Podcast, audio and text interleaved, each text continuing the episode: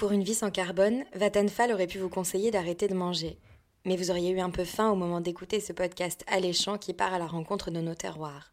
Vattenfall, qui souhaite contribuer à une vie sans énergie fossile pour les prochaines générations, aurait aussi pu vous conseiller de débrancher votre chargeur de smartphone. Mais vous n'auriez peut-être pas eu suffisamment de batterie pour écouter l'histoire de ces producteurs passionnés venant des quatre coins de l'Hexagone. Alors Vattenfall, le leader suédois de l'énergie, vous propose une électricité 12% moins chère et neutre en carbone, et de sponsoriser les premiers épisodes de ce nouveau podcast Géo, avec gourmandise. Encore euh, il y a quelques jours, j'ai eu un coup de téléphone d'une personne. Euh, bah, ça fait plaisir parce qu'elle nous dit euh, bah voilà, j'ai un petit peu plus de 80 ans et j'ai retrouvé le goût du fromage que je mangeais quand j'étais jeune. Je m'appelle Chloé et depuis toute petite, j'aime qu'on me raconte des histoires. Des histoires de famille et de tradition, des histoires qui se suivent et se recommencent. La gastronomie évolue, les savoir-faire restent. Ils ont la saveur du terroir, portent la fierté d'une région et de ceux qui la composent. De ces produits développés pendant des siècles que l'on prend le temps, encore aujourd'hui, de produire comme l'ont fait ceux avant nous.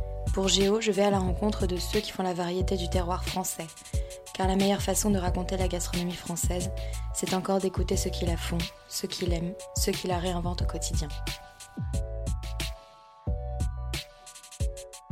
In the Food for Love, un podcast géo.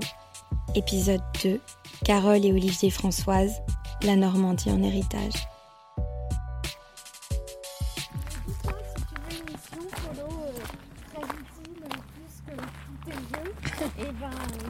Ça, c'est la voix de Carole Françoise. Elle me guide dans sa ferme de Fervac, dans le pays d'Auge, en plein cœur de la Normandie. Nous attendons son mari Olivier qui finit la traite des 100 vaches laitières de leur exploitation pour qu'ils me racontent ensemble ce qui les a poussés il y a 7 ans à quitter leur emploi dans la gestion pour reprendre une ferme où ils produisent, en bon normand, du pont-l'évêque, du pavé d'Auge et un fromage qu'ils ont créé, le Fervac. Euh, avant, on faisait euh, complètement autre chose. On travaillait dans un centre de gestion. Et euh, bah, j'avais toujours ce, ce projet. Je... Mes parents étaient agriculteurs. J'ai fait des études agricoles à l'origine. Bon, après, j'ai fait autre chose. mais j'avais toujours cette idée derrière la tête de m'installer. Et puis bah, l'occasion s'est présentée. C'était une grande aventure hein, pour nous, parce que tous les deux enfants d'agriculteurs, néanmoins, ça faisait un certain temps qu'on avait quitté la ferme de nos parents. Ma maman était originaire du pays d'Auge, ma grand-mère fabriquait euh, du pont-l'évêque. Mes parents étaient agriculteurs, j'ai fait des études agricoles euh, à l'origine. On a appris à travailler, on n'a pas fait les malins. Et quand on s'est retrouvé là euh, face au troupeau le premier week-end, quelle, quelle, grande aventure Carole comme moi, on n'a pas de formation fromagère. Notre seule formation à l'origine, c'est celle que Cédan nous a transmise. Et on voulait aussi un savoir-faire euh, traditionnel. Quoi. Lui, euh, il l'avait acquis euh, de sa mère, qui avait lancé le Pont-l'Évêque ici en 1946. Ça reste très traditionnel et je dirais assez simple comme fabrication. C'est proche de ce que faisaient les, générations précédentes et les anciens. On est quelques producteurs fermiers, on n'est plus nombreux hein, maintenant. Hein.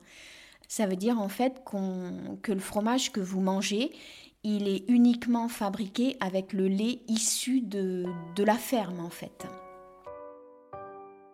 Contrairement à la majorité des autres fermes où l'on produit soit du lait, soit du fromage, Olivier et Carole tiennent à ce que tous les fromages créés ici le soient avec le lait de leurs vaches. En d'autres termes, quand on est producteur fermier, le travail est double. On a d'un côté la ferme, avec le troupeau des vaches, les veaux, les taureaux, les deux traites quotidiennes, les inséminations, les soins permanents, les vélages, et de l'autre la fromagerie, ses techniques et ses multiples étapes de fabrication. Olivier m'emmène voir son troupeau. Les vaches, c'est plutôt lui. C'est vraiment les vaches, euh, la production laitière qui, m'intéresse. Peut-être le plus contraignant, mais c'est ce qui m'intéresse. Euh, nous avons une centaine de vaches. Elles ont tout un nom. Hein, euh, c'est Carole qui choisit les noms, toujours. Puis on a aussi un taureau, il est là. Johnny. C'était l'année des J. Euh, c'est-à-dire quand l'insémination ne marche pas, au bout de trois fois, alors euh, on envoie Johnny.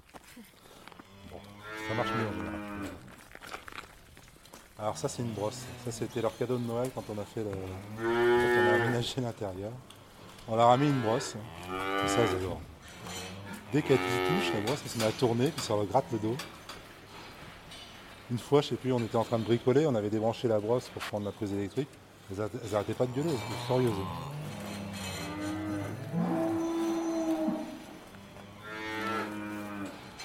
Donc à 6h, on va chercher les vaches. La traite commence à 6h30. Alors, elle est assez tôt pour que justement on puisse avoir le lait à 8h pour fabriquer les fromages. On transforme à peu près la moitié de la production. C'est-à-dire qu'on produit plus de lait qu'on a besoin pour, les fromages. Parce que c'est pas pas évident de convaincre les vaches de faire du lait en juillet, août et décembre. Ça, c'est les mois où on a le plus besoin.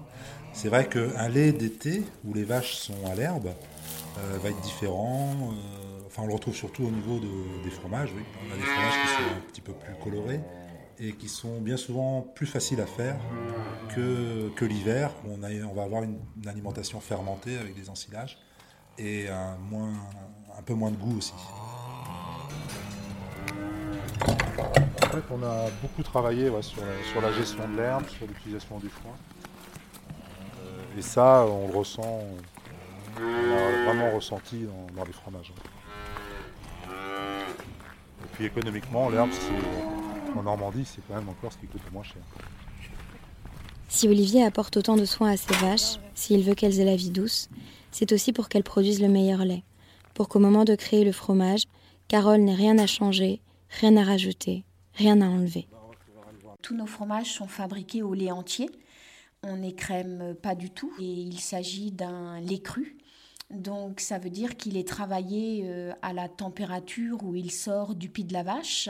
Notre fabrication, on va dire moyenne par jour, c'est 500, 500 fromages euh, à démouler, à retourner, à saler. Là, on passe dans la salle de fabrication. Ils ont été euh, mis en moule ce matin. Je les ai retournés une fois à midi. Je les ai retournés les moules une fois à 13h. Je vais les retourner encore ce soir. Et demain matin, on va les démouler. Et là, demain matin, il passe dans le lavoir. Et là, c'est le moment où il va sécher, où il va fleurir, où le géotrichum, donc qui est le champignon qui vient couvrir nos fromages à pâte molle, le géotrichum va se développer sur nos fromages naturellement. Et les taches que vous voyez, c'est pas de la saleté, c'est cette ambiance, il faut qu'il y ait un petit peu de champignons partout et c'est un équilibre qu'il faut éviter de, trop bouleverser. On reprendra après tous ces fromages-là lors de la préparation de nos commandes et euh, bah nous on est très attachés à, à, regarder tous les fromages avant qu'ils partent. Donc on réouvre, on regarde, est-ce qu'ils ont évolué euh, comme on le souhaite. Mon quotidien c'est ça moi, la fromagerie. Euh, la fromagerie, euh, ben, tout le temps. Quoi. Ben, on est fiers de ce qu'on fait. L'affaire est, assez lourde, mais euh, il faut jamais regretter, il faut pas regarder en arrière. C'est un travail euh, qui est difficile, mais on remercie tous ces témoignages en fait que l'on reçoit par mail ou par téléphone. Je reçois même des cartes postales, des courriers de personnes qui ben, nous encouragent à poursuivre ce qu'on fait. Et je dis toujours, on essaie de perpétuer ben, cette tradition. Et c'est vrai qu'il faut rester ben, fier de ça. Quoi. Si les Françoises sont aussi fiers de leur fromage et de leur ferme, c'est peut-être aussi parce que le travail qu'ils accomplissent tous les jours est ancré dans les traditions du pays d'Auge.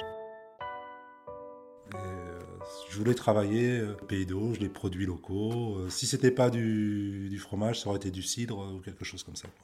Nous, nos parents étaient agriculteurs. Je pense que ça a servi, oui, parce qu'il y a eu un, acquis, euh, des, choses quand même qui sont revenues. Mais euh, je crois que ce qui compte, c'est la motivation. Si la motivation est là.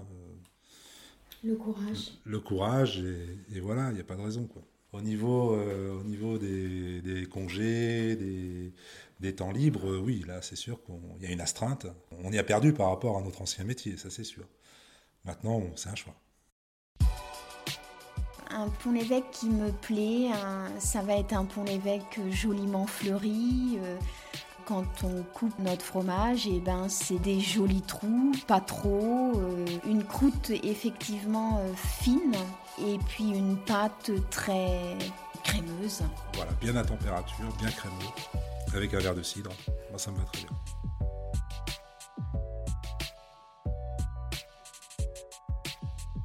C'est avec une gourmandise évidente que Carole et Olivier parlent de leur fromage. La pomme, les vaches, le lait, tout y est, on est en Normandie. Peut-on échapper au retour à la terre quand on est piqué de terroir et de gastronomie comme l'ont été les Françoises? Comme le dit Olivier, ils auraient pu faire du cidre ou du fromage, indifféremment. Plus que le lait, c'est bien la Normandie qu'ils ont reçu en héritage.